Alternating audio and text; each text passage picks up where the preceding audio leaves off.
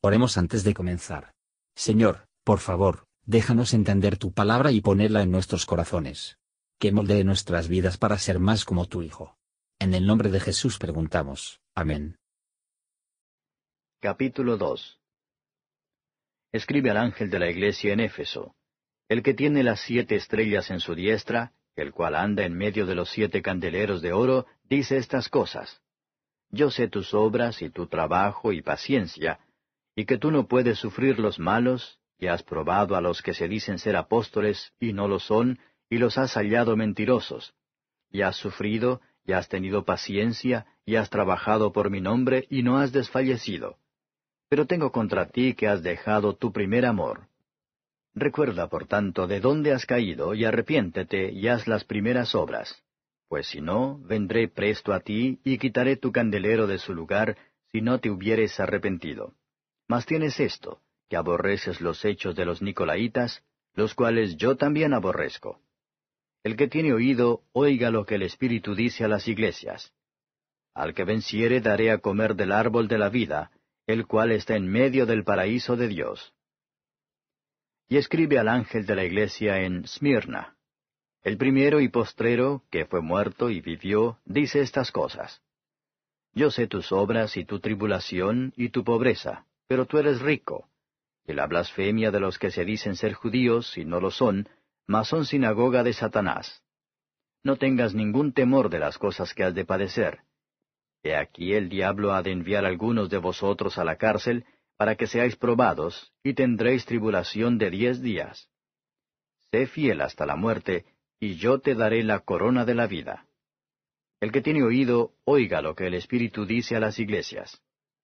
El que venciere no recibirá daño de la muerte segunda. Y escribe al ángel de la iglesia en Pérgamo. El que tiene la espada aguda de dos filos dice estas cosas.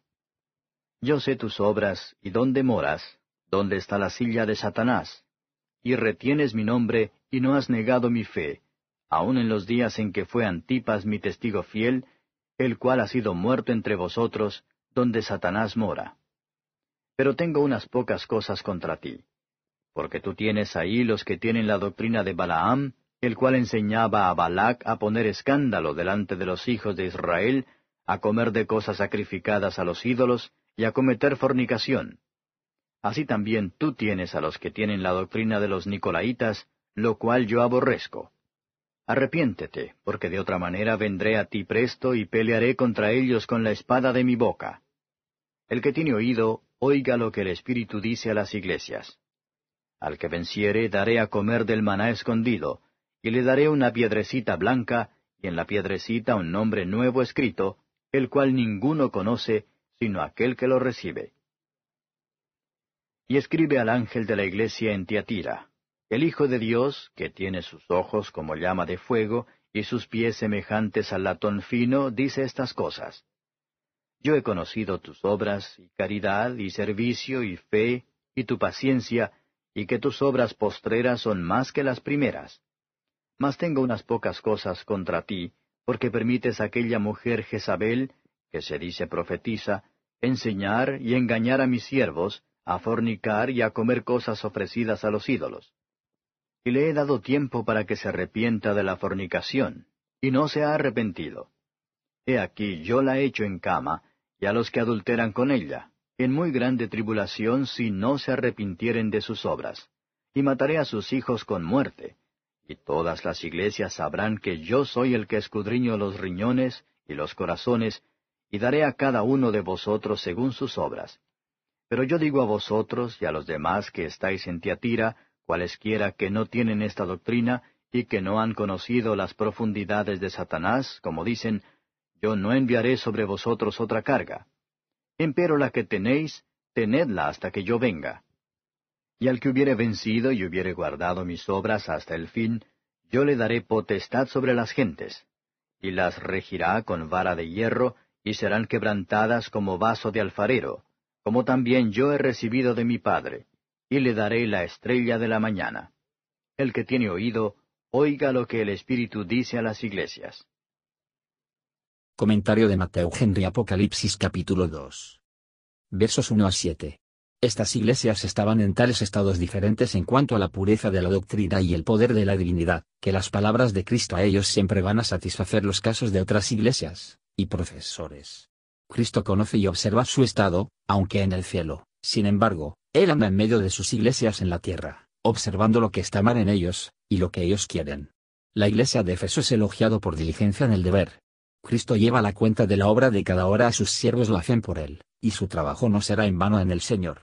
Pero no es suficiente con que somos diligentes, tiene que estar dando la paciencia, y no debe estar esperando paciencia. Y aunque debemos mostrar toda mansedumbre a todos los hombres, sin embargo, debemos mostrar solo celo contra sus pecados. El pecado a Cristo cargado con esta iglesia, es decir, no el haber dejado y abandonado el objeto del amor, pero después de haber perdido el grado ferviente de la misma que al principio parecía. Cristo está disgustado con su gente, cuando ve a crecer negligente y frío hacia él. Seguramente esta mención en la escritura, los cristianos abandonar su primer amor, reprende a los que hablan de ella con descuido, y por lo tanto tratan de excusar la indiferencia y la pereza en sí mismos y los demás. Nuestro Salvador considera esta indiferencia como pecaminoso. Ellos deben arrepentirse, deben entristecieron y avergonzado por su pecado en declive, y humildemente confiesan ante los ojos de Dios. Ellos deben tratar de recuperar su primer celo, la ternura y la seriedad, y deben orar con tanto fervor, y ver como con diligencia, ya que cuando se estableció por primera vez en los caminos de Dios, si se menospreciado la presencia de la gracia y el Espíritu de Cristo, podemos esperar que la presencia de su disgusto, Fomentar la mención se hace de lo que era bueno entre ellos. La indiferencia en cuanto a la verdad y el error, el bien y el mal, se puede llamar caridad y humildad, pero no es así, y es desagradable a Cristo. La vida cristiana es una lucha contra el pecado, Satanás, el mundo y la carne. Nunca debemos ceder a nuestros enemigos espirituales, y entonces tendremos un triunfo glorioso y recompensa. Todos los que perseveran, se derivan de Cristo, como el árbol de la vida, la perfección y la confirmación de la santidad y la felicidad, no en el paraíso terrenal, pero en el celestial. Esta es una expresión figurada, tomada de la cuenta del jardín del Edén, que denota las puras alegrías, satisfactorios y eternos del cielo, y con ganas de ellos en este mundo, por la fe, la comunión con Cristo, y las consolaciones del Espíritu Santo. Los creyentes, llevar su vida de lucha libre aquí, y esperar y buscar una tranquila vida del más allá, pero no hasta entonces, la palabra de Dios nunca promete tranquilidad y total libertad de un conflicto aquí. Versos 8 a 11. Nuestro Señor Jesús es el primer lugar, porque en Él fueron hechas todas las cosas, que era antes de todas las cosas, con Dios, y es Dios mismo. Él es el pasado, porque será el juez de todos. Como este primero y el último, el que estuvo muerto y ha revivido, es hermano y amigo del creyente, debe ser rico en la pobreza más profunda, honorable en medio de la humillación más bajo, y feliz bajo la tribulación más pesada, como la iglesia de Esmirna. Muchos de los que son ricos según este mundo, son pobres en cuanto a la siguiente, y algunos que son pobres por fuera, por dentro son ricos, ricos en la fe, en las buenas obras, ricos en privilegios, rica en dones, rico de esperanzas. Donde hay un montón espiritual, hacia el exterior de la pobreza puede ser bien soportado, y cuando el pueblo de Dios se hacen pobres en cuanto a esta vida, por amor a Cristo y de buena conciencia, que hace que todo depende de ellos en las riquezas espirituales. Brazos de Cristo contra los problemas que viene. No tengas ningún temor de las cosas, no solo prohibir temor servil, sino someterlo, suministrando el alma con la fuerza y el coraje. Debe ser de probarlos, no para destruirlos. Observar, la seguridad de la recompensa, yo te daré, porque ellos poseerán la recompensa de la propia mano de Cristo. Además, es adecuado, corona de la vida, la vida gastada en el servicio, o establecido en su causa, será recompensado con una vida mucho mejor, que será eterna. La segunda muerte es indeciblemente peor que la primera muerte, tanto en las agonías de la misma, y como es la muerte eterna, es en efecto horrible de morir, y ser siempre muriendo. Si un hombre se mantiene de la segunda muerte y la ira por venir, él puede soportar con paciencia todo lo que se encuentra con en este mundo. Versos 12 a 17. La palabra de Dios es una espada, capaz de matar tanto el pecado y los pecadores. Se da la vuelta y se corta todos los sentidos, pero el creyente no tiene por qué temer la espada, sin embargo, esta confianza no puede ser apoyada sin obediencia constante. A medida que nuestro Señor se da cuenta de todas las ventajas y oportunidades que tenemos para el servicio en los lugares en que habitamos, así que Él se da cuenta de nuestras tentaciones y desalientos de las mismas causas. En una situación de ensayos, la iglesia de Pérgamo no había negado la fe, ya sea por la apostasía abierta, o dando forma a fin de evitar la cruz. Cristo elogia su firmeza, pero reprende a sus fallas pecaminosas. un punto de vista erróneo de la doctrina del Evangelio y de la libertad cristiana, era una raíz de amargura, de la que las malas prácticas crecieron. El arrepentimiento es el deber de las iglesias y los cuerpos de los hombres, así como de personas particulares, los que pecan juntos, deben arrepentirse juntos. Aquí está la promesa de favor a los que superar. Las influencias y comodidades del Espíritu de Cristo, que descendía del cielo en el alma, por su apoyo. Esto está oculta para el resto del mundo. El nuevo nombre es el nombre de la adopción, cuando el Espíritu Santo muestra su obra en el alma del creyente, este nuevo nombre y su importancia real son entendidos por él.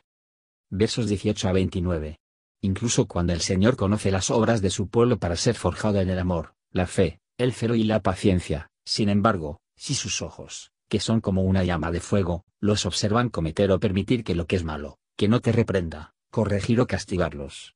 Aquí está la alabanza del ministerio y la gente de Tiatira, y por aquel que conocía los principios de los que actuaron. Crecieron más sabio y mejor. Todos los cristianos deberían desear fervientemente que sus últimas obras pueden ser sus mejores obras. Sin embargo, esta iglesia fue cómplice en algunos seductores malvados. Dios es conocido por los juicios de su ejecuta, y por esto a los engañadores, muestra su conocimiento cierto de los corazones de los hombres, de sus principios, diseños, marco, y el temperamento. Se alienta a los que son vírgenes y sin mácula. Es peligroso despreciar el misterio de Dios, y tan peligroso para recibir los misterios de Satanás. Cuidémonos de las profundidades de Satanás, de los que los que saben menos son los más felices. Qué tierno es Cristo de sus fieles servidores. Él pone nada sobre sus siervos, pero lo que es para su bien. Hay promesa de una amplia recompensa a los perseverantes, victorioso creyente, también el conocimiento y la sabiduría, adecuado a su poder y dominio. Cristo trae días con él en el alma, la luz de la gracia y de la gloria, de la presencia y el goce de él a su Señor y Salvador. Después de cada victoria sigamos nuestra ventaja contra el enemigo, para que podamos superar y mantener las obras de Cristo hasta el final. Gracias por escuchar y si te gustó esto, suscríbete y considera darle me gusta a mi página de Facebook y únete a mi grupo Jesús Answers Prayer.